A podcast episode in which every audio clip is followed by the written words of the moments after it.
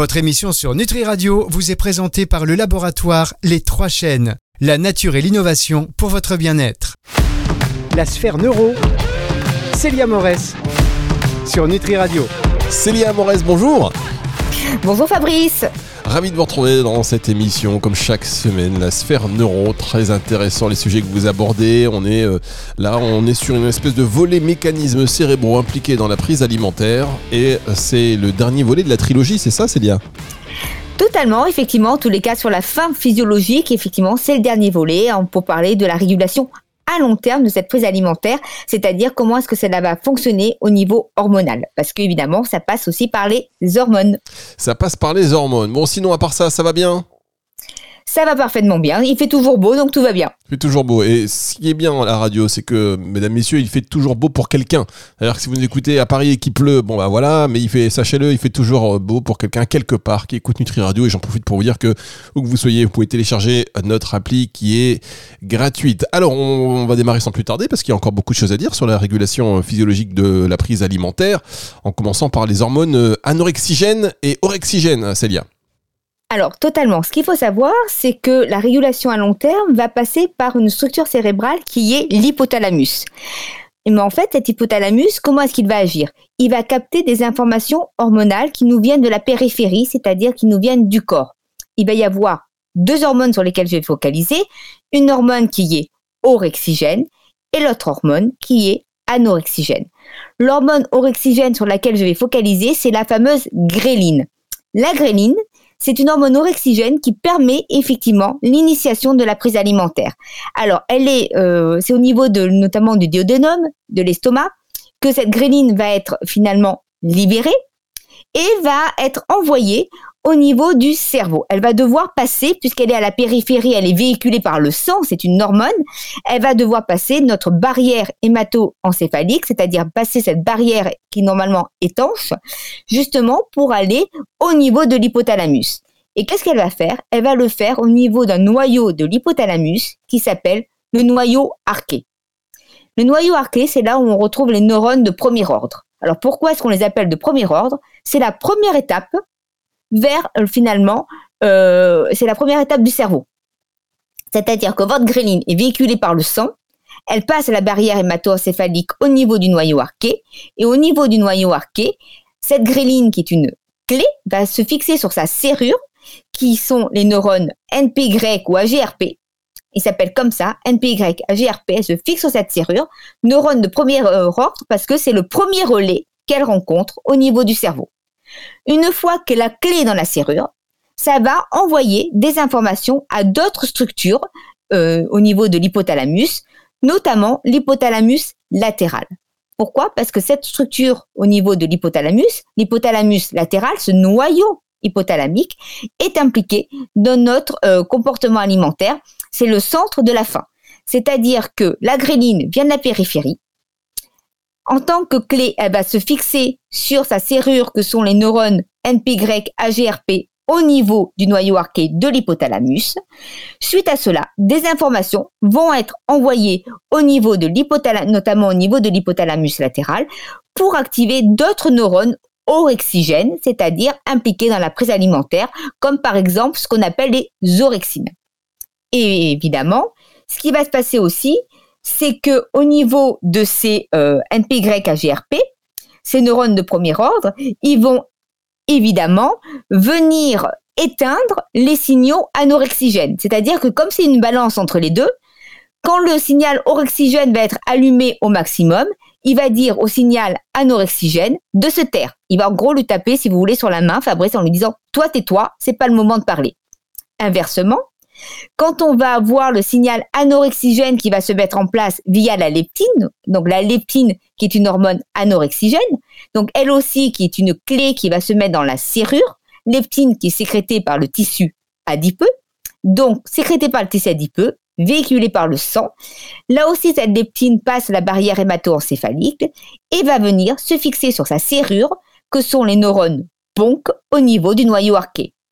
Une fois que cette serrure euh, que cette clé est dans la serrure, donc que la leptine est dans la serrure PONC, ce qui va se passer, c'est que les neurones PONC vont activer au niveau du noyau ventromédian euh, euh, le centre de la satiété, puisque c'est lui qui serait considéré comme le centre de la satiété historique au niveau des premières recherches, donc va activer toute la cascade anorexigène, mais va activer aussi, au niveau du noyau paraventriculaire, pour être précis, d'autres neurones qui sont impliqués dans la satiété, qui sont anorexigènes.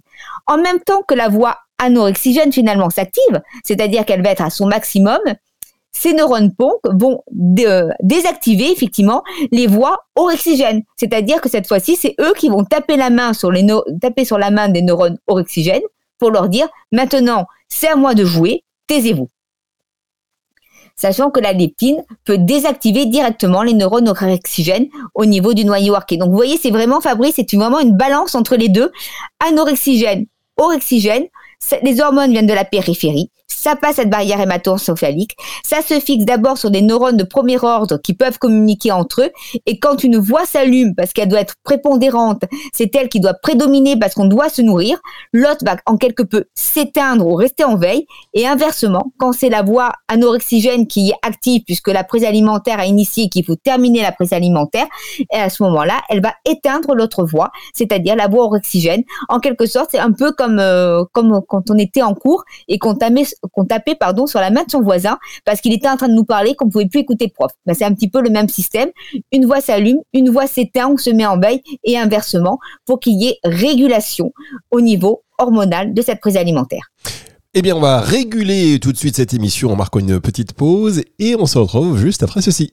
La légende raconte qu'un laboratoire de compléments alimentaires installé au cœur des monts du Lyonnais, dans la campagne française, puisait sa force et son inspiration dans la nature qui l'entourait. Il maîtrisait l'extraction végétale, la formulation et la production de produits naturels. Tout le monde profitait de ces solutions innovantes au service du bien-être et de la santé. Cette légende Né de la promesse d'un petit-fils de paysan à son grand-père, c'est l'histoire authentique des Trois Chênes depuis près de 30 ans. Aujourd'hui encore, le laboratoire Les Trois Chênes valorise les bienfaits d'actifs naturels, plus respectueux du corps et de l'environnement. Les Trois Chênes, un savoir-faire français ancré dans nos régions et reconnu dans 70 pays dans le monde.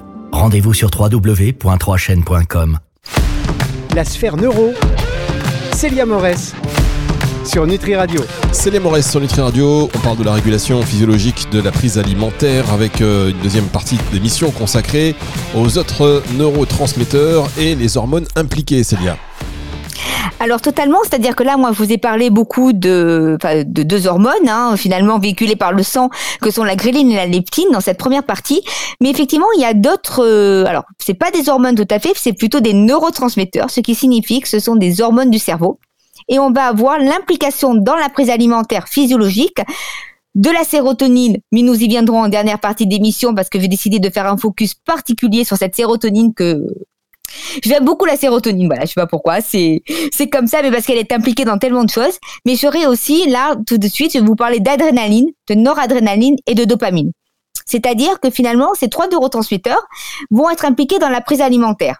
Donc, ce qui va se passer, c'est que l'adrénaline comme la noradrénaline, vont avoir tendance à diminuer notre prise alimentaire. Alors ça peut paraître logique puisque lorsqu'il y a libération d'adrénaline et noradrénaline, ça peut être en situation de stress. Donc si vous êtes en situation de stress, euh, j'allais dire aigu, et qu'il faut réagir à une situation donnée, à ce moment-là, forcément, tout l'organisme se met en veille, sauf ce qui est nécessaire pour réagir. Mais ce qu'il faut savoir, c'est que l'adrénaline va diminuer la prise alimentaire en agissant sur le centre de la faim. C'est-à-dire qu'elle va diminuer l'action du centre de la faim, elle va diminuer son action, donc la prise alimentaire va diminuer. La noradrénaline, à la fois, elle va avoir deux actions. C'est-à-dire que majoritairement, dans les études, on retrouve que la noradrénaline a une action euh, de diminuer la prise alimentaire, donc anorexigène. Sauf que Fabrice, dans certaines études, j'ai trouvé qu'elle pouvait avoir une action orexigène. Alors je me suis posé la question, je me suis dit, hmm, pourquoi est-ce que dans certaines études on la trouve anorexigène et dans d'autres orexigène? C'est pas logique. Et en fait, ça dépend quel type d'aliment on est en train de consommer. C'est ce que j'ai pu trouver, à savoir, il y a quand même plus d'études qui montrent le côté anorexigène de la noradrénaline, donc de diminution de son action pour diminuer la prise alimentaire, plutôt que pour l'augmenter. Alors, qu'est-ce qui va se passer? C'est que euh, la noradrénaline si à consommation de protéines, elle va inhiber le centre de la faim, donc diminuer la prise alimentaire. En revanche, s'il y a consommation de glucides, elle aurait tendance à diminuer l'action du centre de satiété, donc de diminuer l'effet de satiété et de nous faire prolonger la prise alimentaire, ce qui pourrait expliquer le prolongement de la prise alimentaire pour des aliments riches en glucides, c'est-à-dire riches en sucre. Voilà ce que j'ai pu trouver sur la noradrénaline. Mais j'avoue que dans les articles scientifiques, c'est pas euh, c'est pas très clair dans le sens où Évidemment, suivant euh, sur quelle structure cérébrale agit le neurotransmetteur, on peut ne pas avoir le même effet ou peut y avoir une nuance et cette nuance peut avoir une importance sur effectivement nos comportements alimentaires. Mais voilà ce que l'on peut trouver. Mais ce qui semble logique, hein, qu'elles soient toutes les deux euh, finalement anorexigènes. Et suite à ça, il y a la fameuse dopamine. Alors Fabrice, la dopamine, c'est notre neurotransmetteur impliqué dans le plaisir, la motivation à faire quelque chose. Alors je reviendrai dans une prochaine émission où je dirai que la dopamine en termes de motivation, de plaisir, peut nous conduire à surconsommer certains aliments. Mais là, je vais faire un focus sur le fait que la dopamine est aussi anorexigène. Ça dépend dans quelle structure cérébrale. Et quand elle agit sur le centre de la faim, à ce moment-là, elle est anorexigène. C'est-à-dire que la dopamine qui est libérée dans le centre de la faim au niveau de l'hypothalamus, donc le centre de la faim c'est plutôt l'hypothalamus latéral, aurait une action anorexigène et diminuerait la prise alimentaire. C'est que lorsqu'elle active le système hédonique qu'elle peut avoir une action de prendre la prise alimentaire, de motiver à se nourrir et de se suralimenter envers certains aliments. Mais sinon, cette dopamine a aussi un rôle anorexigène. D'accord, la dopamine a un rôle anorexigène dans le centre de la faim, qui est euh, l'hypothalamus latéral, enfin au niveau de l'hypothalamus, elle diminuerait la prise alimentaire. D'accord. Euh, est-ce qu'il y a un autre neurotransmetteur dont vous voulez nous parler avant la sérotonine? Alors pas forcément, sauf juste faire une petite euh, aparté sur certaines choses dont on entend parler, notamment les endocannabinoïdes. Hein, vous savez Fabrice qu'on a on a des endocannabinoïdes euh, dans notre cerveau qui se fixent sur des récepteurs CB1 et CB2, donc des récepteurs au cannabis, les mêmes qui peuvent recevoir le cannabidiol ou éventuellement le THC donc CBD ou THC. Et effectivement, euh, les endocannabinoïdes augmenteraient la prise alimentaire, voire plutôt la prolongeraient alors ça a une petite importance dans le sens où euh, quand on donne à des personnes dénutries du cannabis thérapeutique, on entend beaucoup parler en ce moment. En tous les cas, euh, bon, avec en plus euh, le fait qu'il y ait de plus en plus de boutiques de CBD et le cannabis thérapeutique, c'est quoi? C'est du CBD. Il n'est quand même pas question de donner du THC. En tous les cas, j'ai pas vu passer d'études dans ce sens, du moins en France. bah, c'est justement pour prolonger la prise alimentaire et éviter la dénutrition chez des personnes âgées ou des personnes atteintes de certaines pathologies comme les cancers mais on y reviendra. Voilà, c'est deux choses qui peuvent agir et qui augmentent la faim pendant la prise effectivement de, de compléments de ce type-là. Très bien. Alors on va, euh, merci pour les précisions. Effectivement, le THC, c'est interdit. Alors, autant le CBD en France, c'est vrai qu'on le voit arriver. Euh, il y a plein, pas mal de boutiques, mais normalement c'est euh, sans THC ou alors 0,02% me semble-t-il. On marque une pause. On se retrouve dans un tout petit instant pour la suite. Donc, et la fin de cette émission déjà. La sphère neuro. Célia Morès sur Nutri Radio.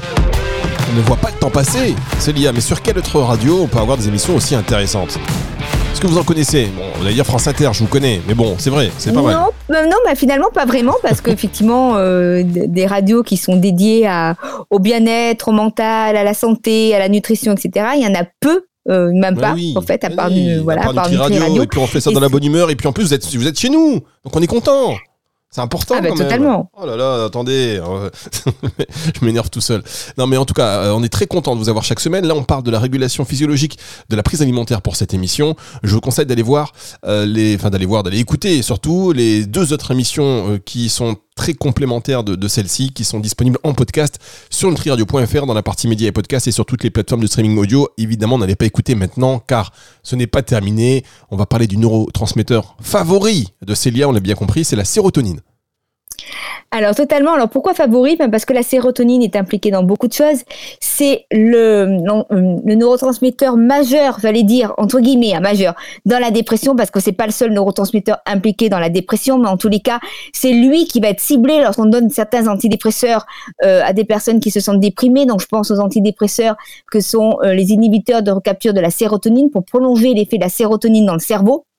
Donc il y a toutes les molécules que l'on connaît et euh, effectivement euh, euh, ce neurotransmetteur cette sérotonine est impliqué aussi dans l'humeur c'est le, neurotransmetteur de l'humeur Autant la dopamine, c'est le plaisir et la motivation, autant la sérotonine, c'est l'humeur. Et effectivement, il va être impliqué dans le comportement alimentaire. C'est-à-dire qu'ils se sont rendus compte que chez les personnes qui avaient un taux haut en sérotonine, c'est les personnes qui avaient le moins de craving, le moins de craquage, le moins de compulsion. Finalement, le craving, hein, c'est le fait de, de finalement, bah, c'est comme dans les drogues, hein, c'est de, de, manger trop, enfin de manger en tous les cas, de consommer trop une substance, quelle qu'elle soit. Et effectivement, ces personnes-là avaient moins de craving et plus, alors que plus le taux était bas, plus ces personnes allaient consommer des aliments plus riches en sucre et, euh, et en graisse, des aliments dits palatables, mais notamment en sucre. Alors pourquoi? Bah Parce que la sérotonine est synthétisée à partir de tryptophane, qui est un acide aminé essentiel. Ce tryptophane, acide aminé essentiel, signifie qu'il ne peut être apporté que par l'alimentation, donc par des protéines. Sauf que nous l'avons déjà vu, pour qu'il puisse passer euh, la barrière hémato-encéphalique et être synthétisé en sérotonine, il faut qu'il y ait un apport de glucides.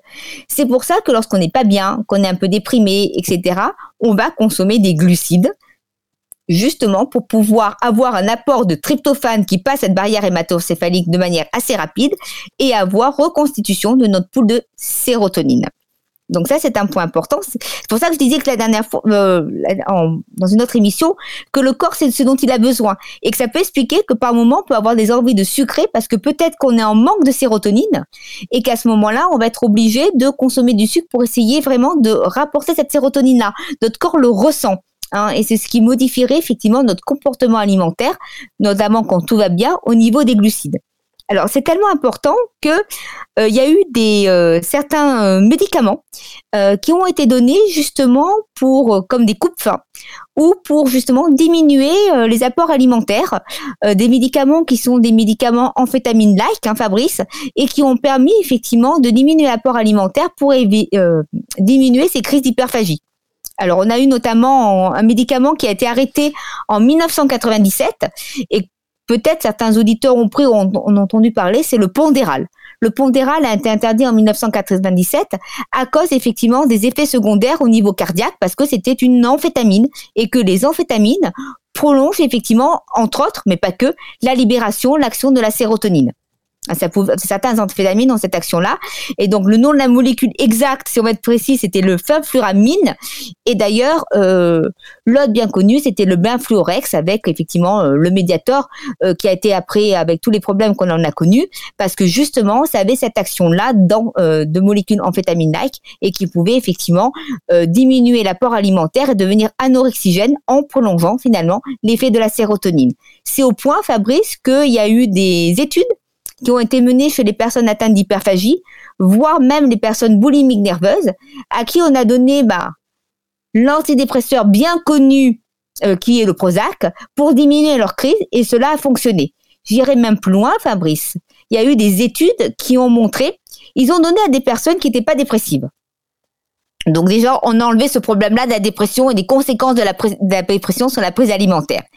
Ils ont donné soit un placebo, soit euh, une molécule à base de sérotonine, donc un une sorte d'antidépresseur, même un antidépresseur avec de la euh, qui prolongeait finalement l'effet de la sérotonine. De mémoire, c'était le séroplex ou le séroprame, enfin ou le citalopram, enfin une molécule de ce type-là. Et sinon, ils ont donné un type d'antidépresseur qui euh, agissait sur d'autres neurotransmetteurs que sont la noradrénaline et l'adrénaline, puisque ce sont aussi des neurotransmetteurs impliqués dans la dépression ils ont regardé quoi? Les modifications euh, de la prise alimentaire chez les personnes. Et ceux qui ont moins consommé d'aliments sont ceux finalement, donc qui ont régulé leur prise alimentaire, qui ont eu moins de crises d'hyperphagie, sont ceux qui ont eu euh, finalement euh, le neurotransmetteur, enfin qui, à qui on apporté de la sérotonine, c'est-à-dire celui qui permettait la libération, le prolongement de l'effet de la sérotonine dans le cerveau. Donc tout ce qui était citalopram, séroplex, etc.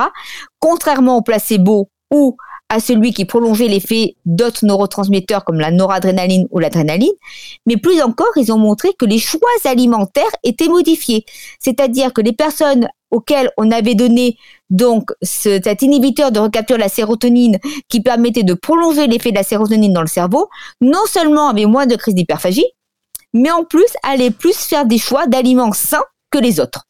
Donc ils se sont dit, là effectivement, la sérotonine a un réel impact sur le comportement alimentaire et effectivement, il serait bien de regarder effectivement ce taux de sérotonine parce que forcément, on en a, on a vu, on a parlé d'autres neurotransmetteurs, mais si on manque de neurotransmetteurs, de ces neurotransmetteurs impliqués dans différentes choses, dans l'éveil, dans le, maintien d'éveil. On a vu avec les émissions Fabrice euh, que nous avons réalisées sur le déclin cognitif, sur la mémoire, les performances intellectuelles. Si on manque de neurotransmetteurs, nos performances sont moins bonnes, mais ces neurotransmetteurs sont aussi impliqués dans nos comportements alimentaires. Donc si on en manque, nos comportements alimentaires peuvent être modifiés et effectivement, par l'alimentation, on peut probablement agir dessus et faire en sorte de retrouver un équilibre alimentaire à partir du moment où les troubles ne sont pas très important et qui n'a pas besoin d'aller consulter, que ce soit un médecin ou un professionnel de la diététique. Eh bien écoutez, merci beaucoup euh, Céline. En plus, vous mettez les précautions, donc là, euh, c'est parfait, hein. il n'y a rien d'autre à ajouter. Si ce n'est que euh, c'est avec plaisir qu'on va vous retrouver la semaine prochaine sur Nutri Radio pour une autre émission de la sphère neuro. Je vous rappelle que cette émission, eh bien, elle est dispo en podcast à la fin de la semaine, dimanche 18h. Euh, surtout, elle est partout. Voilà, elle est partout. Nutri Radio, euh, les plateformes de streaming audio. Et si vous voulez réagir, si vous voulez poser des questions à Célia, on y reviendra avec vous hein, dans d'autres émissions. Il n'y a pas de problème. Vous n'hésitez pas. Vous nous envoyez un mail soit à travers la page de contact de Nutri Radio, hein, nutriradio.fr. En téléchargeant l'application, vous pouvez le faire également. Ou alors un mail info nutriradio.fr. Et encore le numéro de la radio pour terminer, le 06 66 94 59 02. N'hésitez pas à vous l'ajouter dans votre répertoire à tout moment. Si vous avez des, besoins concernant la santé, la nutrition, la vie, on est là pour vous. 06 66, modestement, 06 66 94 59 02. Au revoir Célia, à la semaine prochaine. Au revoir Fabrice, à la semaine prochaine. C'est le retour de la musique tout de suite. Euh, Célia, attendez, juste, vous avez combien d'élèves à peu près? Alors, j'ai combien d'élèves Ça dépend. J'ai plusieurs classes, donc en fait, c'est un peu dur à, calculer. Alors, on va dire, euh, euh, j'en ai 40 par classe. J'avais deux classes, plus euh, deux autres. Alors, on va dire un peu plus d'une centaine. Ça dépend des classes. Bien. En tout, hein. Vous allez leur dire, voilà, vous avez un bon plan pour gagner chacun un demi-point en plus sur la note générale. Vous devez tous télécharger l'appli Nutri Radio, voilà. je vais leur dire, mais, mais ils suivent, hein. ils, suivent les émissions, en tous les cas, je les tag euh, souvent, et ils, ils, suivent, puisque parfois ils ont besoin de renseignements. Je leur dis, bah, vous avez qu'à écouter la radio au lieu de me poser la question. Ah bah voilà, bravo Célia. Allez, retour de la musique tout de suite sur Nutri Radio. La sphère neuro, Célia Morès, sur Nutri Radio.